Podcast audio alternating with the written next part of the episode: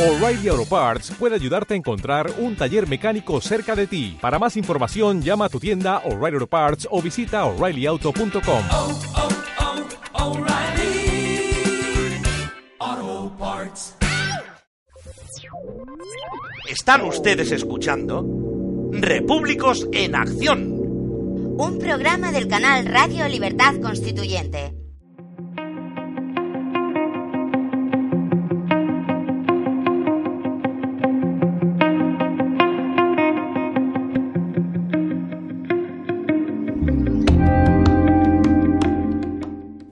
Amigos repúblicos, al habla Paco Bono. Feliz 2016. Empezamos una nueva temporada de Repúblicos en Acción, el programa semanal de Radio Libertad Constituyente. Va a haber cambios. La presentación del programa va a ser la publicación del programa va a ser igual que hasta ahora. Publicaremos un programa semanal pero los audios de las secciones no van a ser publicados íntegramente en un solo bloque, en un solo audio, sino que lo vamos a dividir por secciones y publicaremos ese mismo día las distintas secciones del programa por separado para que así podáis compartir los audios que os interesen o escuchar o descargar los audios que os interesen si es que algún tema os interesa más que otro. En el programa de esta semana, que dividiremos en dos audios, vamos a contar con Manu Ramos y Teoría para la Acción, os recomiendo que lo escuchéis porque vamos a hablar sobre el Parlamento español, sobre lo que ha ocurrido en el Congreso de los Diputados con Podemos, sobre la representación y después hablaremos en una segunda parte sobre la actualidad de la Revolución Francesa. ¿Por qué la Revolución Francesa fue un fracaso? Y hablaremos de personajes como por ejemplo eh, Mirabeau.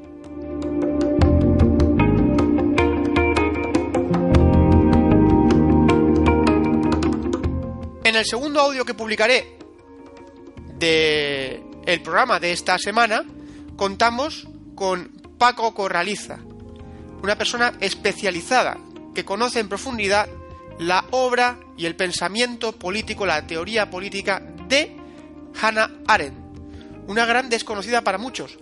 Vamos a profundizar, escuchando a Paco Corraliza, vamos a profundizar en el pensamiento político de Hannah Arendt que es el pensamiento político de la acción, de la libertad, que busca y se pregunta y quiere comprender dónde está la esencia, el fundamento de la libertad humana. Es apasionante. Os invito a que escuchéis los programas, estos programas, estos audios, porque no os van a dejar indiferentes. Gracias por escucharnos y empezamos el programa Repúblicos en Acción.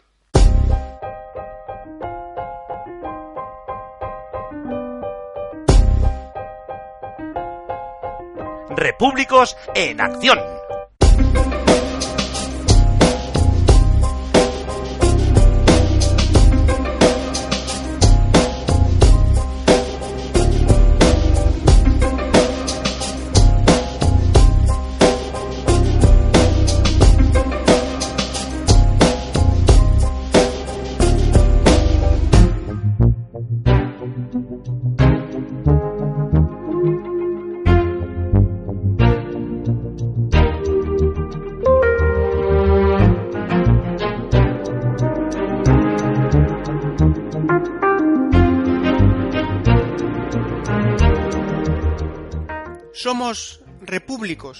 Sí, res públicos, hombres y mujeres de acción, personas que hemos sido capaces de salir del cascarón de esta oligarquía de partidos corrompida que ha llevado a nuestro país a la peor crisis moral y política de su historia.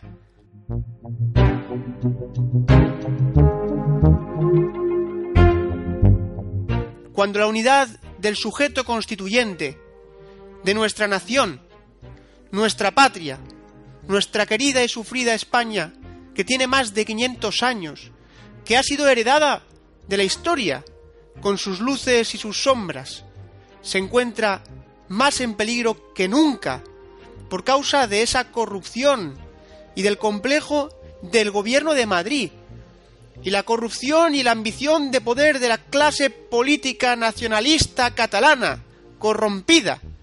En ese momento somos los repúblicos, los ocupados por los asuntos públicos, por lo colectivo, por la libertad, quienes abanderamos por primera vez en la historia la República no como negación de la monarquía, sino como algo positivo, tal y como nos lo ha enseñado don Antonio García Trevijano en su maravillosa obra Teoría pura de la República.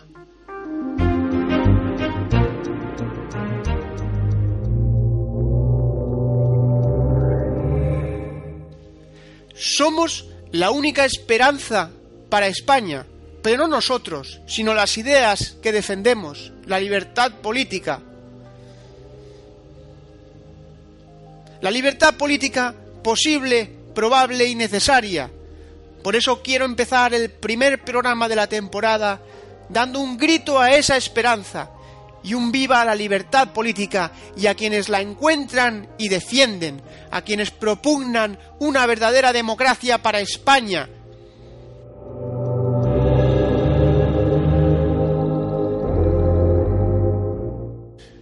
A quienes se enfrentan con valor e inteligencia, pacíficamente, con lealtad y amor a la verdad, a esta tragedia política llamada consenso y estado de partidos.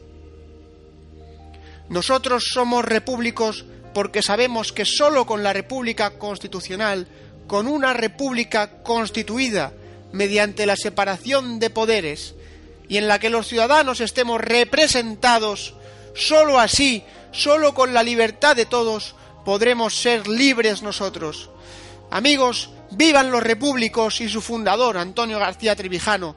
Viva la libertad política. Estamos en la acción y empezamos incansablemente. Vamos a luchar por ella, pacíficamente. Bienvenidos a Repúblicos en Acción. Teoría para la acción. Con Manu Ramos.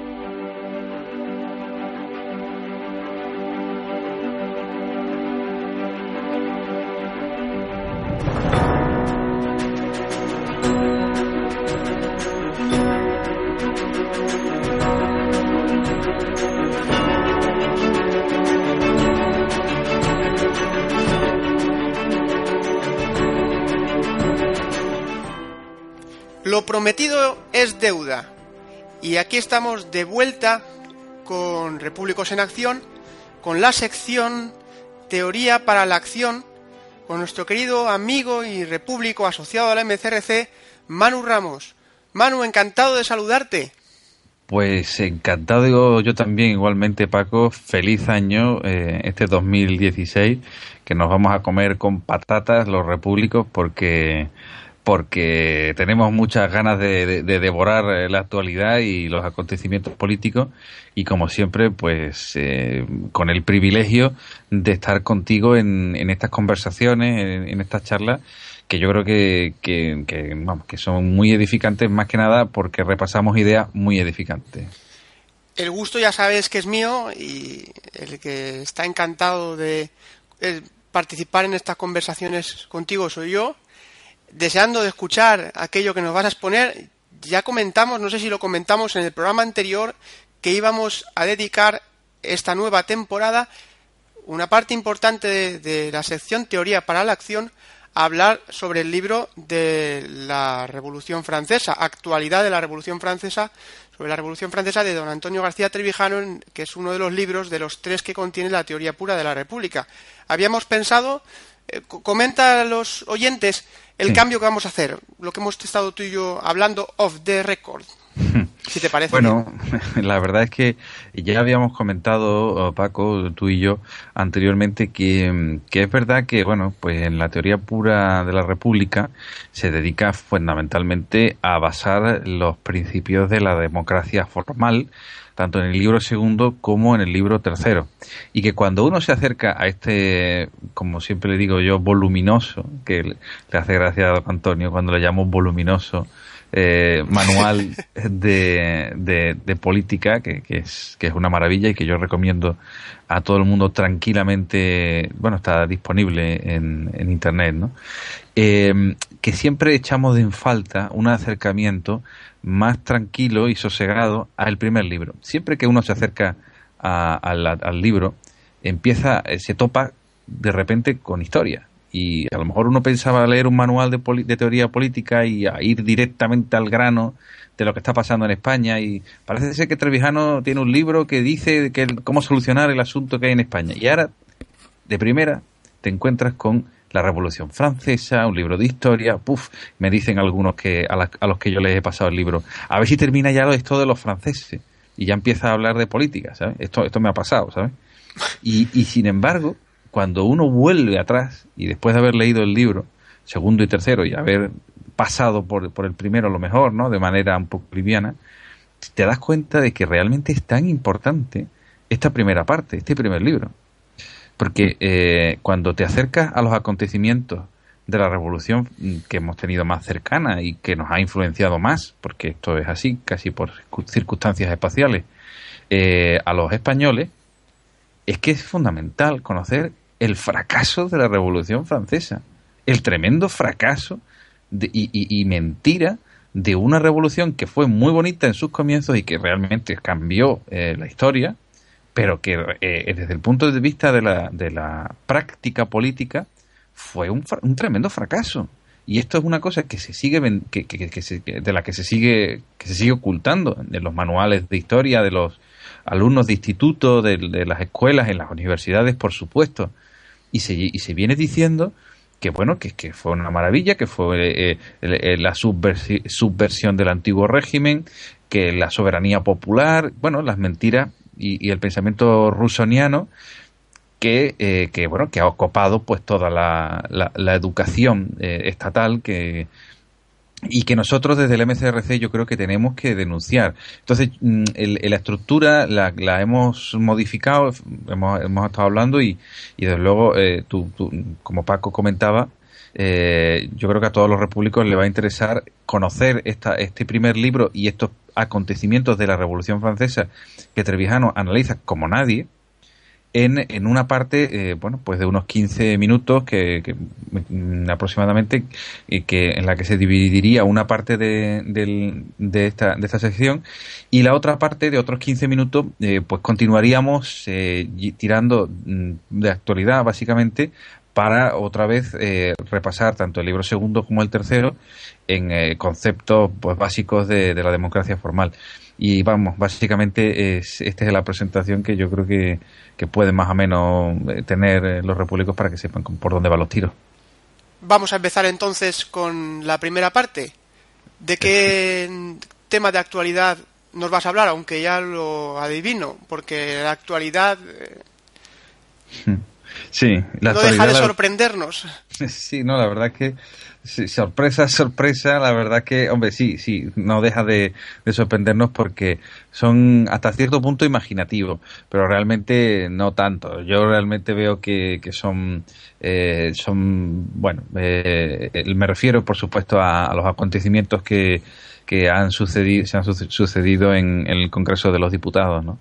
Y eh, por parte de, bueno, de la, la promesa eh, bochornosa declaración, eh, juramento de la Constitución o promesa eh, con las fórmulas estas eh, imaginativas y, en fin y los espectáculos desde luego impúdicos y bochornosos que, que, se han vivido en, en el hemiciclo este del Congreso de los Diputados de, de partido ¿no?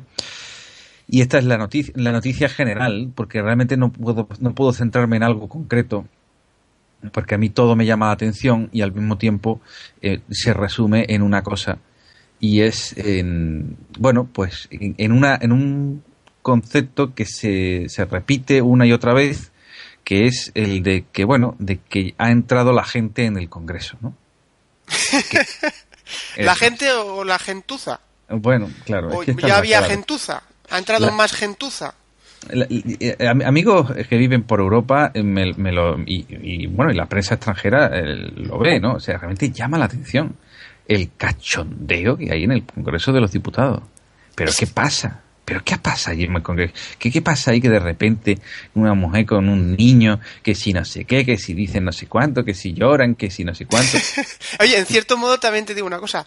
Eh, si el, el Congreso de los Diputados en España es un teatro, teatro puro y duro donde se sientan unas personas elegidas en listas que no representan a nadie más que a su partido, pues en cierto modo lo que estamos viendo es pues ya eh, ya no se guardan ni la ni, ni, el respeto ni el decoro a ese teatro o sea ya es pues como Sí. una guardería pero pa- pero a lo, a lo cutre Sí, sí, sí, realmente se está viendo, mm, estamos viendo ya eh, el espectáculo casi, casi, hombre, todavía la- los españoles no ven la tramoya, solamente ven desde luego el proscenio de, de un espectáculo que se está desmandando. O sea, realmente el espectáculo eh, que tenía un rito, que había una serie de personas que, la, la inmensa mayoría se creían que la obra era real, pues, pero bueno, todavía queda que los españoles vean la tramoya de la parte de atrás con las cuerdas de los correajes y todas las bambalinas que hay de este, de este de verdadero teatro eh, que, que, bueno y, y, que vean cómo se está manejando esto que realmente mmm, los repúblicos sabemos perfectamente cuál es la, la causa de no de, este de, este espectáculo que, que ya digo bueno pues lo, lo, lo, peor de todo en, en el caso de, de, este tercio del régimen eh, es que bueno que, que, va a hacer no porque es parte de, del régimen mm, se identifica con, con, los partidos no eso es el para mí una de las a, a mí no me interesa de vamos el, el, decoro desde luego es una cuestión fundamental pero mm, realmente lo que más me a mí no me escandaliza en ese aspecto me escandaliza eh, la identificación ya de los estos nuevos partidillos eh, o mejor dicho de, de, de, la, de la gente como dicen ellos o lo que quieren hacer ellos, asimilar ellos como la gente con el partido, ¿no? O sea, que la, la falta de representación de este sistema proporcional, eh, que además, eh, bueno, que es un sentimiento que cada vez va a ir a más, porque, claro, la gente ha entrado en el, en el Congreso cada vez, eh, cada vez es menos real. De hecho, dentro de las mismas bases de Podemos ya se están viendo noticias, como en Málaga, por ejemplo, se están de, desligando del partido y han dimitido de sus cargos el partido Podemos es una olla de grillos, es una jaula de grillos y, y tarde o temprano estallará porque además eh, encima ya de por sí está configurado desde el punto de vista orgánico como una estructura de varias eh, entidades independientes. Con lo cual esto también se manifestará dentro de las relaciones de búsqueda de poder. Esto los que nos, nos dedicamos a analizar la política lo sabemos. Ahí va a haber eh, tensiones internas. Pero ya dentro de lo que es la misma estructura de un partido que se pretende llamar, eh, bueno, que se ha pretendido llamar en algún momento eh, como eh, rupturista, pues bueno, no sé si lo han dicho esas palabras concretamente, ¿no? Pero que querían acabar con la Constitución, que quieren entrar dentro para cambiarla, ¿no? Una cosa, una, una locura, ¿no? Son reaccionarios, al fin y al Sí. cabo, porque quieren volver a la segunda... Bueno, volver, eh, no quieren ni... Es que no, no quieren nada. Si lo que quieren es poder, si tú no los has visto, qué felices estaban. La gente, todo, todo el mundo se ha centrado en el niño, lo cual es verdad porque es lamentable, y escuchando los análisis de... El comentario político de don Antonio García Trevijano en Radio Libertad Constituyente, soberbio, hablando de, de lo que significa ese hecho, pero aparte también las risas. ¿Cómo se reían todos los de Podemos, los diputados? Estaban felices de que ya tienen su sillón, ya están en el Estado, ya forman parte de la casta. Y, como son gente, deben tener haber tenido unos padres. Explicó un día don Antonio en uno de sus programas que normalmente la gente grosera es porque ha tenido padres sádicos. O no sé, o ha tenido experiencias difíciles. O sea, eh, ¿cómo demuestran que es la única manera? Como, como es todo mentira y esta gente no va a cambiar nada, pues todo es apariencia. Y van ahí al Parlamento, macho, y hacen el, el- se comportan como personas groseras, sin ningún decoro, sin ninguna educación, porque es la única manera que tienen de provocar. No Claro. saben hacerlo de otra manera. O sea, ¿no- ¿tú no le viste, tío, riéndose? ¿Cómo se reían? ¡Ja, ja, ja! Estaban felices, macho. Sí, bueno, de todas maneras es la felicidad de la ignorancia y, Exacto, sí, sí, por supuesto. Y, y de, y, de, y de no, mm, probablemente ellos, ni ellos mismos comprender que es lo más patético, mm, como con, la, con el sentido de, de patetismo que, que se usa hoy en día, lo más eh, incluso paradójico, podríamos decir, es que, es que toda la fundación de Podemos eh, y, y desde luego el apoyo y la- el aliento que han tenido estos, estos individuos es por parte del capital, por parte del propio régimen. Por supuesto. Y por eso, como bien dices tú, son reaccionarios.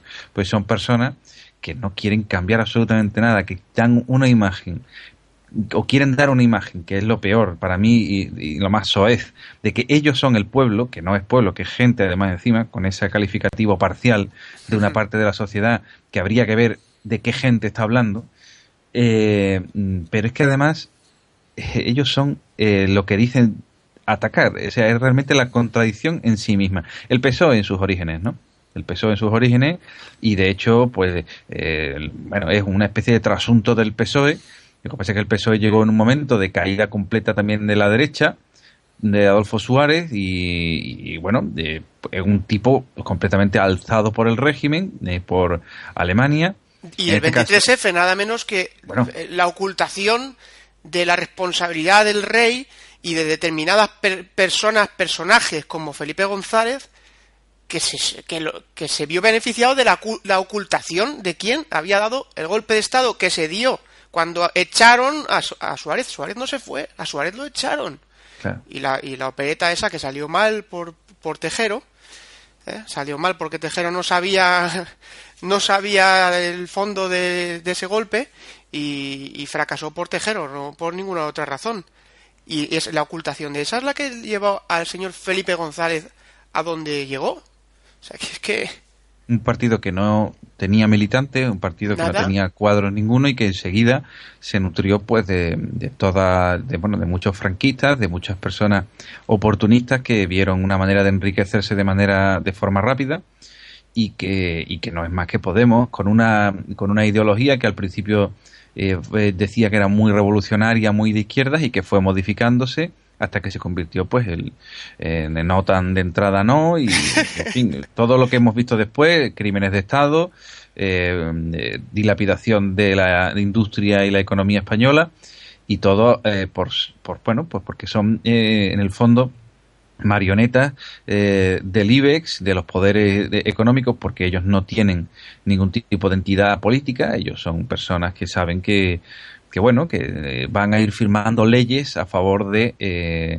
y esto lo vamos a ver en Podemos, o sea, esto, las contradicciones de Podemos, de verdad, yo estoy, mm, a, mí me dan pena los, los pobres, no, los de Podemos, eh, los dirigentes, sino amigos, gente que de verdad que les tengo cariño y que, y que mm, todavía creen, pero vamos, Podemos y Ciudadanos y todas estas corrientes que se dicen que son reformistas, todas estas personas que son que, les tengo cariño de verdad y, y, y, todavía creen que desde dentro del régimen se puede hacer algo. Desde dentro del régimen, lo único que vamos a tener es personas que, los, como las que quiero analizar en la segunda parte de, de, este análisis de la teoría pura, como vos Y vamos a ver a personas verdaderamente despreciables, que tienen un piquito de oro, que te venden una moto muy bonita, pero que realmente lo que te están es eh, haciendo que te traiciones tú a ti mismo. Gente que te hace que vivas en la contradicción, porque ellos sí, ellos sí toleran, ellos son cínicos y toleran perfectamente vivir eh, con el diablo, con, con el cielo, con el infierno, con lo que sea. Son gente que no tienen principio y que son cínicos. Y quieren convertir a todo el mundo en cínico. Y por eso, en la gentuza, y vamos a decirlo claramente, que son los que se han metido dentro del Congreso, quieren que eh, quieren hacer creer que la gente son ellos. Y yo, mm, bueno, eh, esto que se suele decir ahora, no es que ahora el Congreso representa más a la sociedad. Nunca va a representar a la sociedad el Congreso, nunca. Porque además, si en algún momento entra una persona pues curiosa, llamativa, eh, peculiar en el Congreso, al fin y al cabo será una cuestión individual de una persona que, bueno, que es así, que ha, ha caído en una lista de partidos y que es así. Pero ¿cómo va a representar la sociedad civil un Congreso que no tiene que no tiene individuos representantes de los ciudadanos elegidos por mayoría, que son gente de lista y jefes de lista las que configuran un panorama, bueno, una, una serie, una enumeración de ansias de poder dentro de un partido concreto. Eso no puede ser representativo de la sociedad. Y de hecho, encima, si estás apoyado, pues evidentemente en el caso de Podemos, por, eh, por la sexta, por estos poderes eh, fácticos y mediáticos que, mm, que, que, vamos, que claramente han dado alas y siguen dando alas todos los días a Podemos. Y en el caso de Ciudadanos, pues evidentemente por eh, bancos y, y por eh, gente que, que es muy cercana también al Partido Popular y dentro del Partido Socialista ha habido gente también que ha apoyado a, a Ciudadanos, que, que, son gente que, bueno, que les dan alas para ver si pueden medrar eh, de, de otra manera en el, en el Estado. Esto no es representación de la sociedad, esto es un alejamiento que cada vez, y yo espero que los ciudadanos perciban más, yo tengo una confianza en el sentimiento, en, la, en esta pasión eh, española por la mayoría absoluta. Fíjate tú, yo en el fondo creo que los españoles no toleran muy bien los gobiernos de coalición. Y esto no lo va, esto, esto va a ser muy complicado. Mm, así como los, los catalanes son pactistas, y les gusta esto de llamarse pactista, Sí. yo creo que los españoles no son tan pactistas, no les gusta tanto esto de los gobiernos de coalición, no lo han tenido.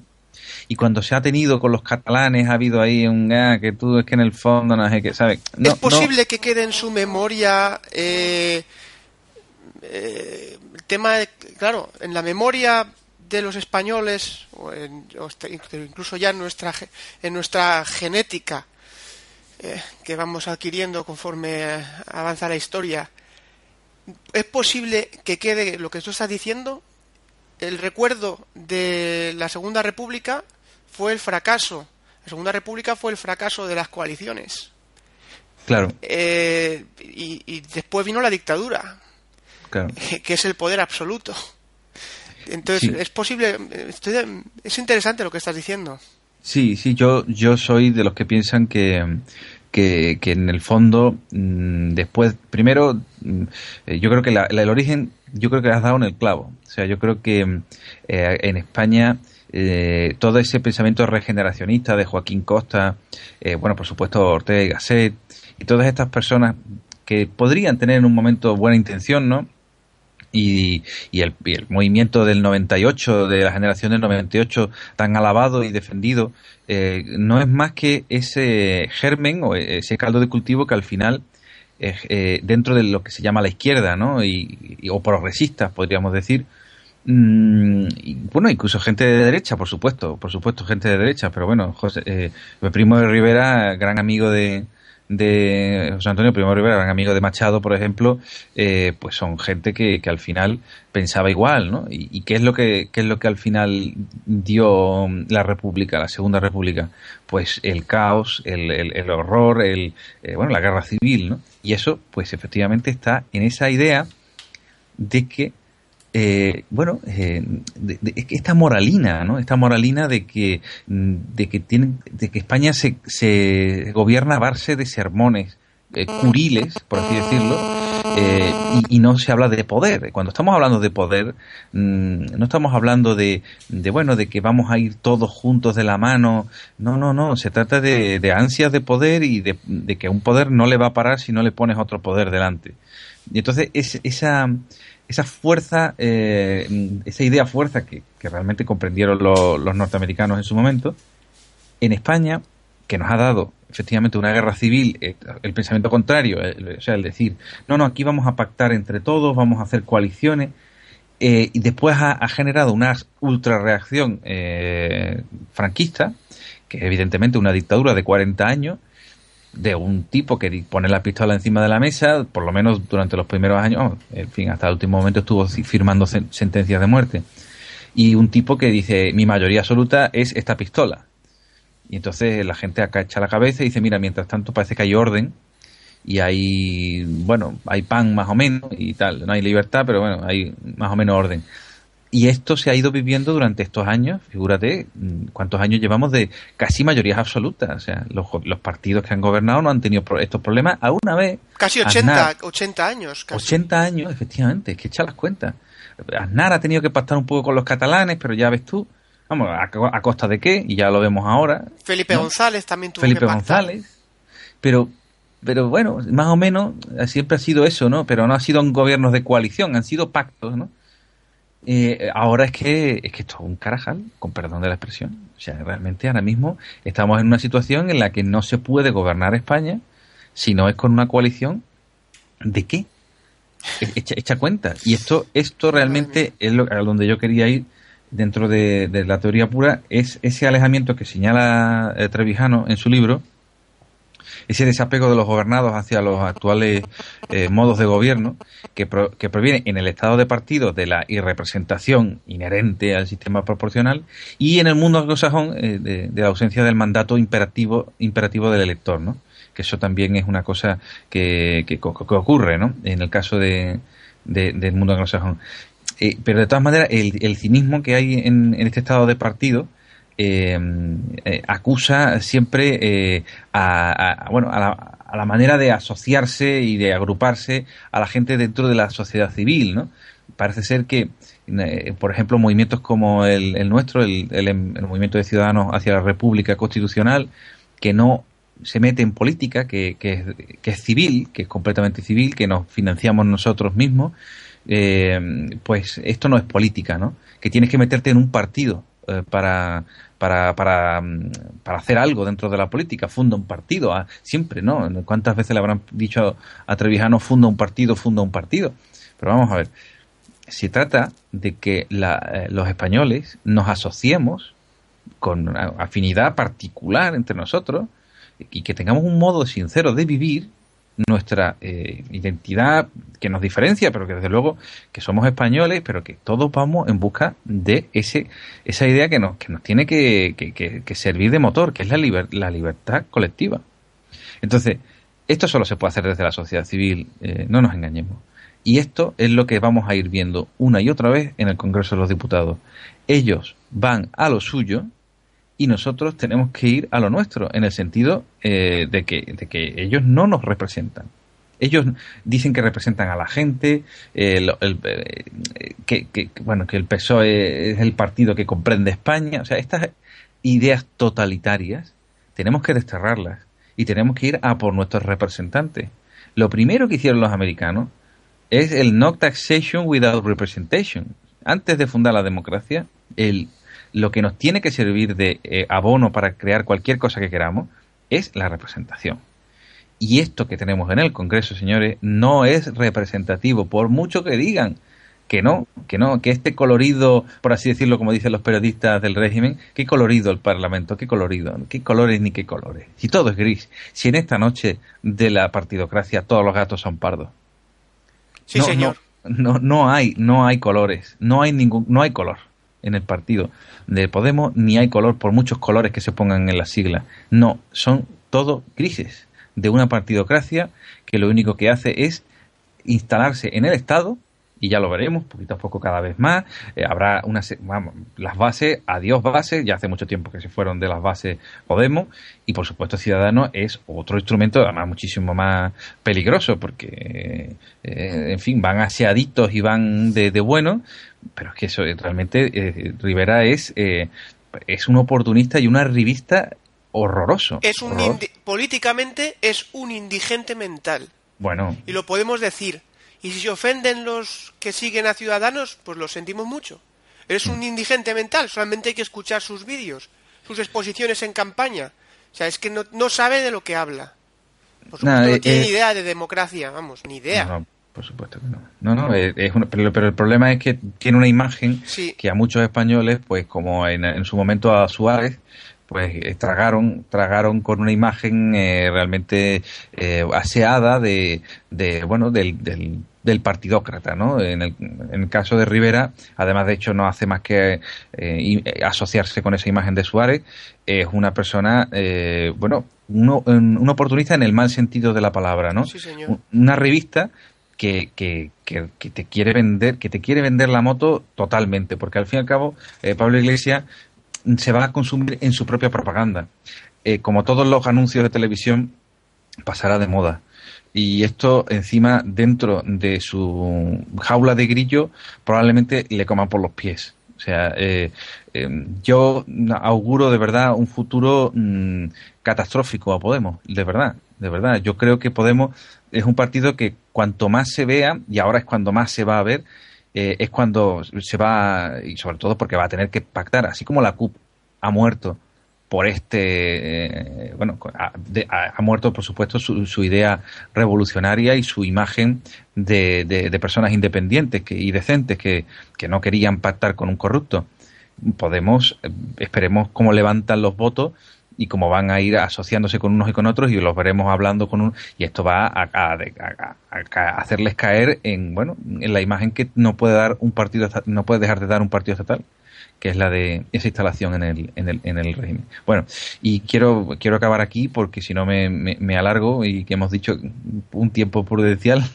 Y llevamos, unos 20, llevamos unos 27 minutos, pero bueno, es el primer programa de la temporada. Hemos dedicado un tiempo a explicar cómo iba a ser esta sección de ahora en adelante, cinco minutos o por ahí, o sea que no nos, no nos estamos pasando demasiado.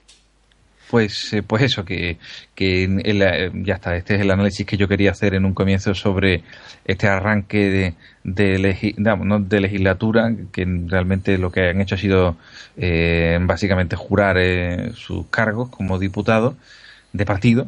Sí. Y, y bueno, pues ya vamos a ir haciendo palomitas y vamos a ir viendo cómo, cómo, cómo va el espectáculo, porque, porque no es otra cosa sino espectáculo. Esto no tiene, no tiene más historia. Sí, señor. Hacemos una pausa y vamos a hablar unos minutos sobre actualidad de la Revolución Francesa.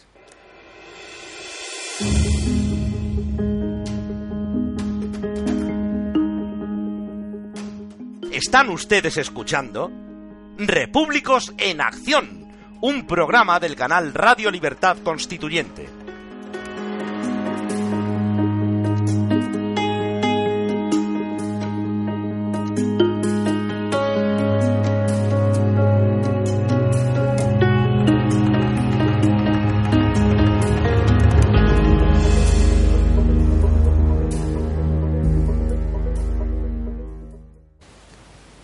Estamos aquí de nuevo con Manu Ramos en Repúblicos en Acción y emprendemos, iniciamos esta segunda parte de Teoría para la Acción hablando sobre actualidad de la Revolución Francesa. Manu, cuando quieras. Pues nada, Paco, encantado eh, de, de, comenzar esta sección contigo, que, que, que a la que nos ha llevado nuestro, nuestra pasión por analizar esta etapa de la historia política eh, y de la historia en general eh, que cambió pues, prácticamente el curso de, los acontecimientos de, de, todo el mundo, porque la Revolución Francesa, eh, queramos o no, es la referencia que tenemos eh, pues todos los europeos y en el mundo entero para saber eh, qué es lo que ha pasado en, en la historia de del poder y cómo eh, un descubrimiento tan básico como es la libertad eh, política pues ha sido tratado en diferentes naciones y por supuesto en diferentes revoluciones ¿no? que, que vinieron después. La primera desde luego es la revolución la Revolución Americana, que es la verdadera, la verdadera revolución eh, y fundadora de la, de la democracia representativa.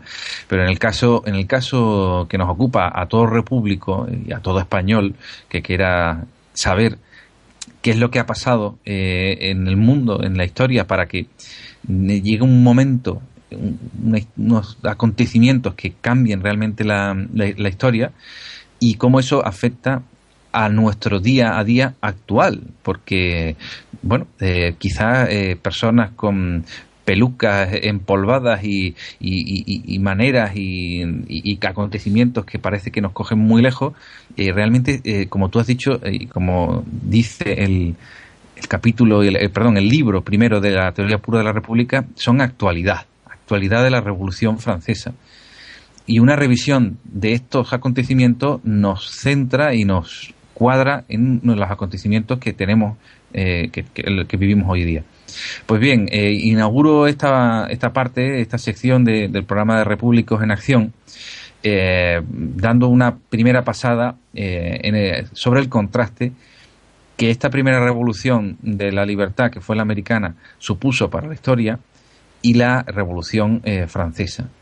este contraste, desde luego, eh, viene sobre todo por una concepción de la autoridad estatal. Eh, en los dos en los dos sitios pues evidentemente eh, se, bueno hay una diferencia desde luego formal que es lo que, que, es lo que nosotros defendemos desde desde el movimiento de ciudadanos hacia la República Constitucional la formalidad de, de la revolución porque las palabras como república como democracia están tan maleadas que realmente mm, hay que ir a una forma pura de análisis político para sin ideología para poder analizar qué es lo que significan y por qué hay una diferencia fundamental entre lo que pasó en Estados Unidos eh, y, Gran Bretaña, ¿no? que también es heredera, eh, es, de luego mm, origen, pero también bebe después de la, de la, de, la creación americana.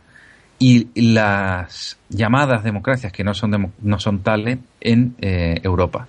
Bueno, pues en Estados Unidos comprobamos que se legitima el ejercicio del poder eh, por su actuación.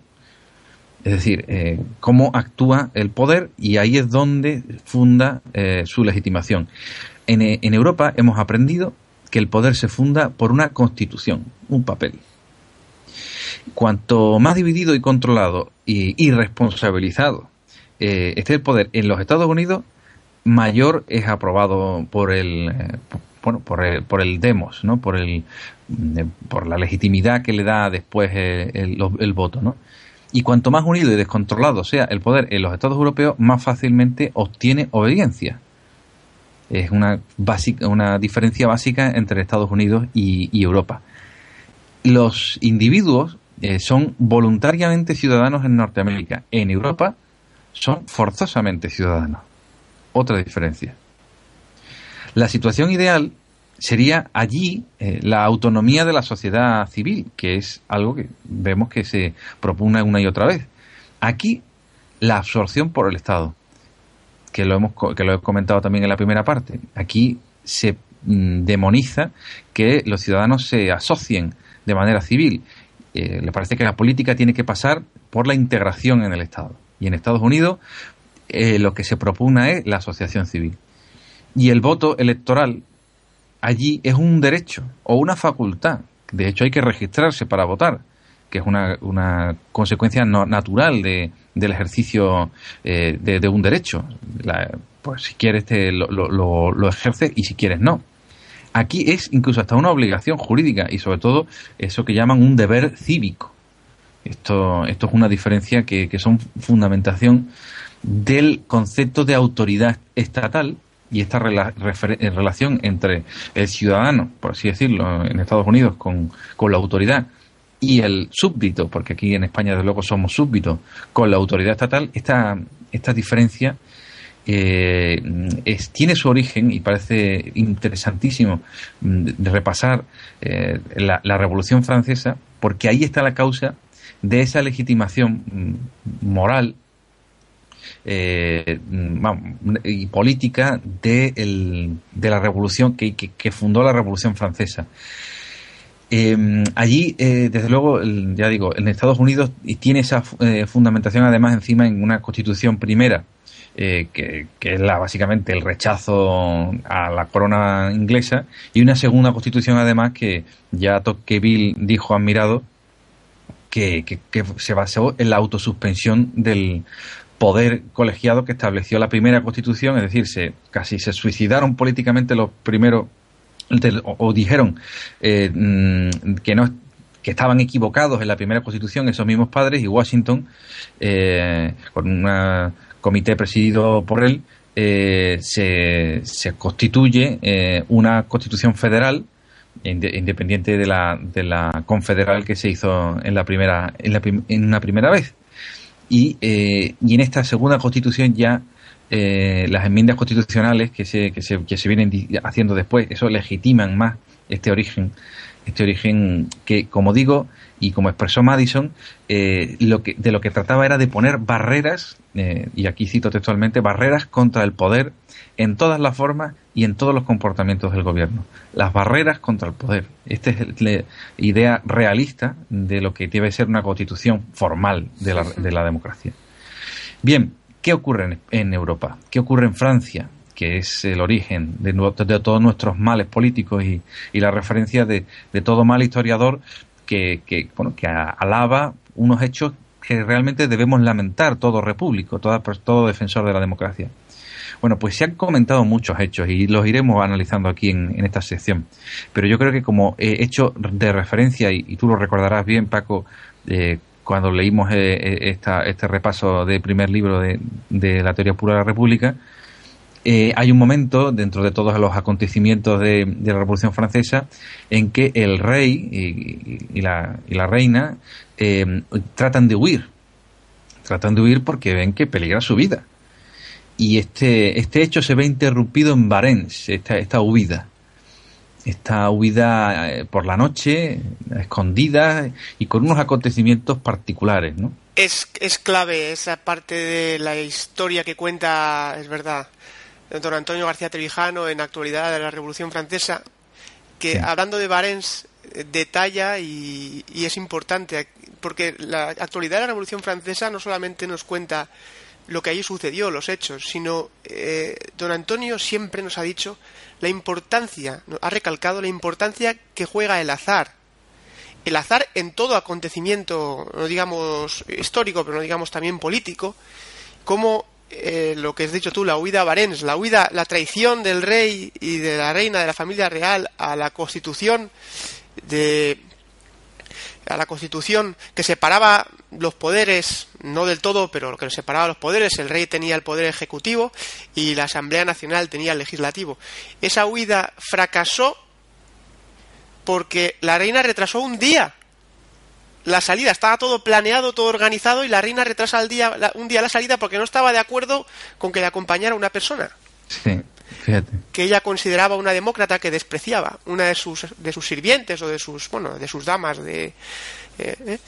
y, ese, ese hecho o sea, demuestra lo, que siempre sucede, como una cosa tan pequeña como el capricho de una reina que retrasa un día algo, una cosa organizada durante semanas, probablemente. Es que hay que, hay que poner en situación a todos los oyentes. Sí, una serie de casualidades. ¿Cómo se tenía que.? Es que no es como ahora que coges un coche y te vas, pones gasolina. Eh, movilizar a toda una familia real, huyendo de las tullerías, o sea, de, mm. París. Eh, eh, fíjate todo lo que había que, organizar.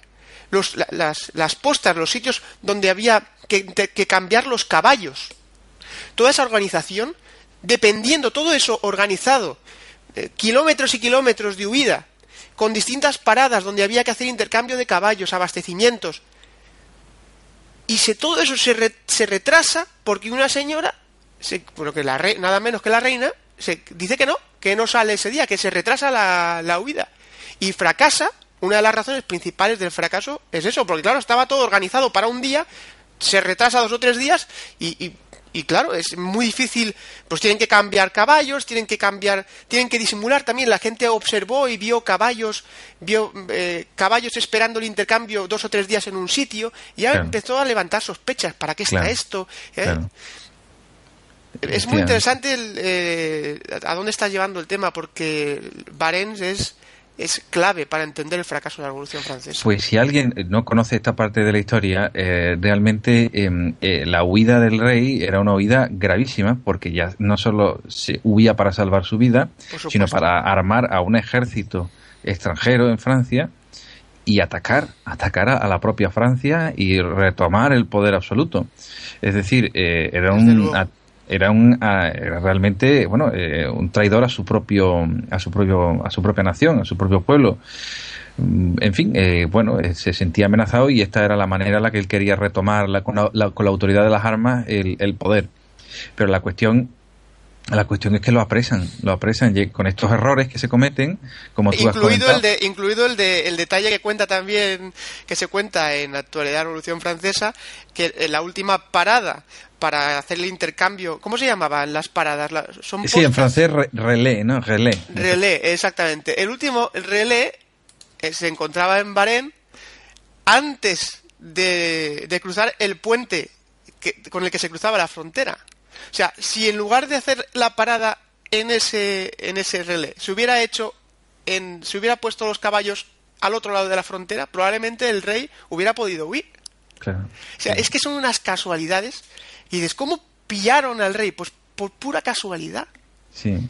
No, no, es que realmente eh, fue una, una, casualidad tras otra que, que ni los mismos revolucionarios eh, se dieron cuenta de, de, lo que estaban descubriendo. Fue tal, tal, mm, tal vuelco les daría el corazón a muchos que no supieron cómo reaccionar, porque realmente él tenían delante pues, pues lo que es el antiguo régimen huyendo o para armarse contra, contra la revolución. Y, esto podía haber sido un hecho, bueno, pues que hubiera digni que pudiera, hubiera podido tener una reacción digna, yo no quiero decir cuál, pero desde luego eh, algo digno, pero no lo que pasó. La Revolución Francesa, eh, aunque parezca eh, muy taxativo mm, decirlo en, esto, en estos términos, fracasa por la reacción ante ese hecho de poder, porque no estamos hablando de cualquier persona, estamos hablando del Estado, eh, del antiguo régimen. Es que este señor representaba al Estado es, es el símbolo y, y, nosotros tenemos que saber muy bien cuáles son los símbolos de poder eh, y, la, y la forma y, y, cómo está estructurado el poder y qué es lo que representaba el rey en aquel momento. Bien, ¿qué es lo que hacen los, revolucionarios, los dichos revolucionarios cuando ca capturan al rey? Eh, no lo ejecutan, en aquel momento ni muchísimo menos, ni le pegan, ni simplemente eh, lo apresan en aquel momento, pero dan una explicación eh, los eh, parte de, de, dentro de la asamblea mm, para justificar que este rey no estaba huyendo, sino que había sido secuestrado. Atención. Y esa es la gran mentira, la gran mentira de la Revolución Francesa.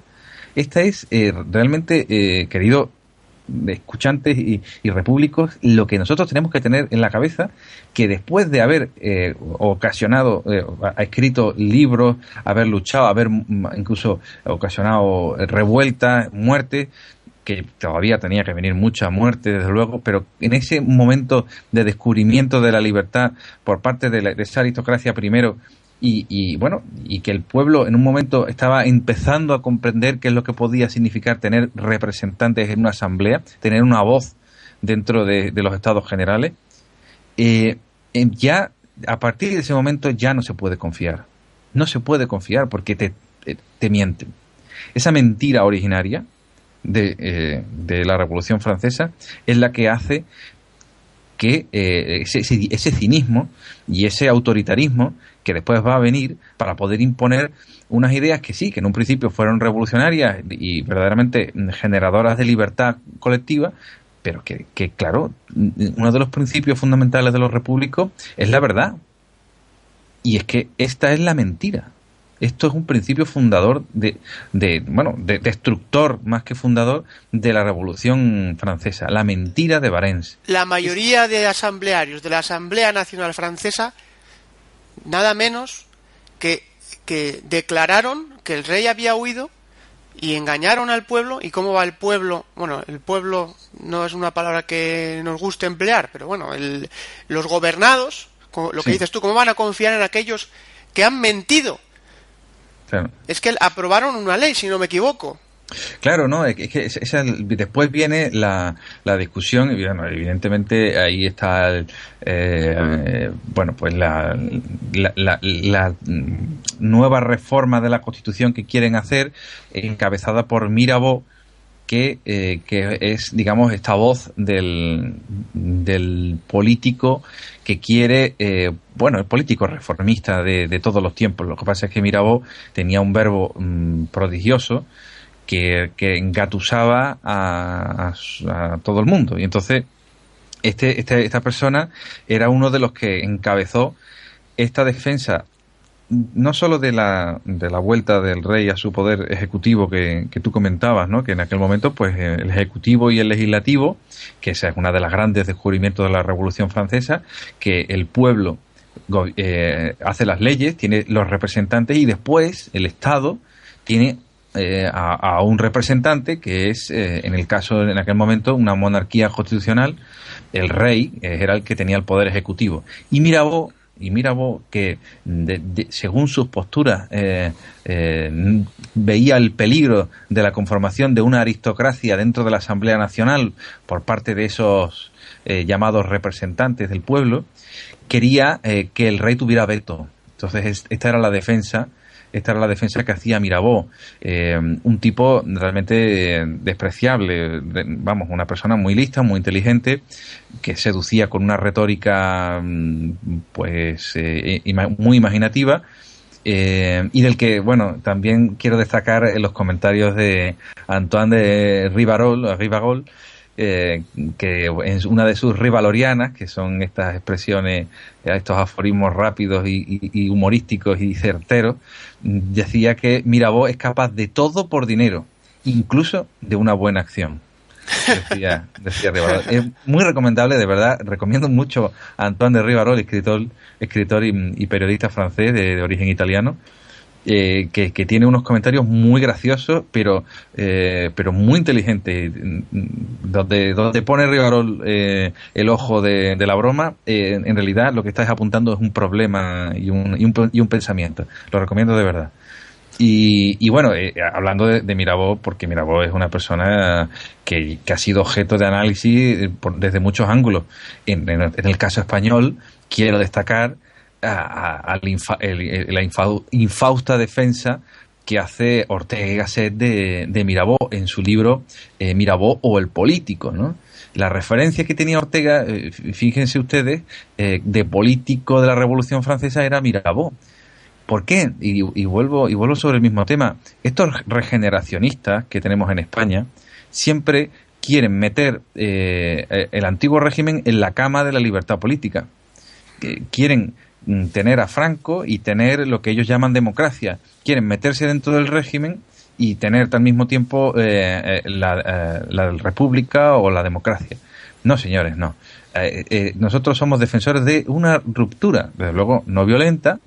No hace falta cortarle la cabeza a nadie, porque desde luego eso es lo que al final ha traído no la ruptura, sino la reforma, que es lo que ha traído el, e, esta mentira de Bahrein, que es lo que ha traído esa desconfianza de los, de, los gobernados respecto a los gobernantes, que al final el pueblo coja y ensarte en picas y corte cabeza a, a, diestro y siniestro. ¿Y qué es lo que tiene que hacer después el poder para, para imponerse? Volverse dictadura. Una dictadura, claro. Eso acabó, acabó en, en Napoleón. Llevamos, llevamos ya eh, 48 minutos de grabación entre las dos partes. Yo estaría estaría eh, horas escuchándote y participando. Tampoco te he querido interrumpir porque sé que, que, hemos dedicado mucho tiempo a la introducción, también te he interrumpido algunas veces y, y, y alargaría tu exposición que es maravillosa. Y y te pido por favor, vamos a continuar la semana que viene. Seguimos con Mirabeau en la, Revolución Francesa, analizando el hecho de la traición. Continuamos con este tema porque es apasionante. Estoy seguro de que los oyentes están disfrutando tanto como yo. Y necesario, vamos a desenmascarar, vamos a descubrir, vamos a denunciar, vamos a continuar difundiendo esa gran mentira que es la Revolución Francesa y que es la mentira originaria de todo lo que está ocurriendo hoy en Europa. Eh, Manu, seguimos la semana que viene, si te parece bien. Me parece estupendo y, nada, como siempre encantado de, tratar estos temas contigo y, que me interrumpas más también. Oye, Paco, que no, te cortes, que yo me cojo, me embalo y no, no paro. Y, también es bueno que, tanto, tú como yo compartamos esta, esta pasión por la Revolución Francesa que yo creo que, es, muy necesario repasar. ¿eh? Vamos a, a compartir, sí, vamos a a intercambiar pensamientos y vamos a, a difundir la verdad sobre la Revolución Francesa. Es un placer siempre hablar contigo, Manu. Seguimos en la acción y hablamos la semana que viene. Hablamos la semana que viene. Un abrazo muy fuerte.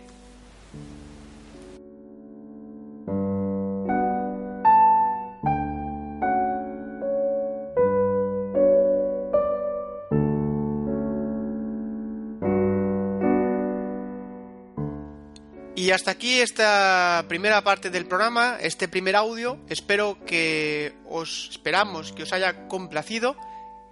Y vamos a terminarlo con la canción Heroes de David Bowie, que tristemente está de rabiosa actualidad. No os perdáis la segunda parte, el segundo audio con Paco Corraliza. Merece mucho la pena. Gracias por escucharnos, amigos.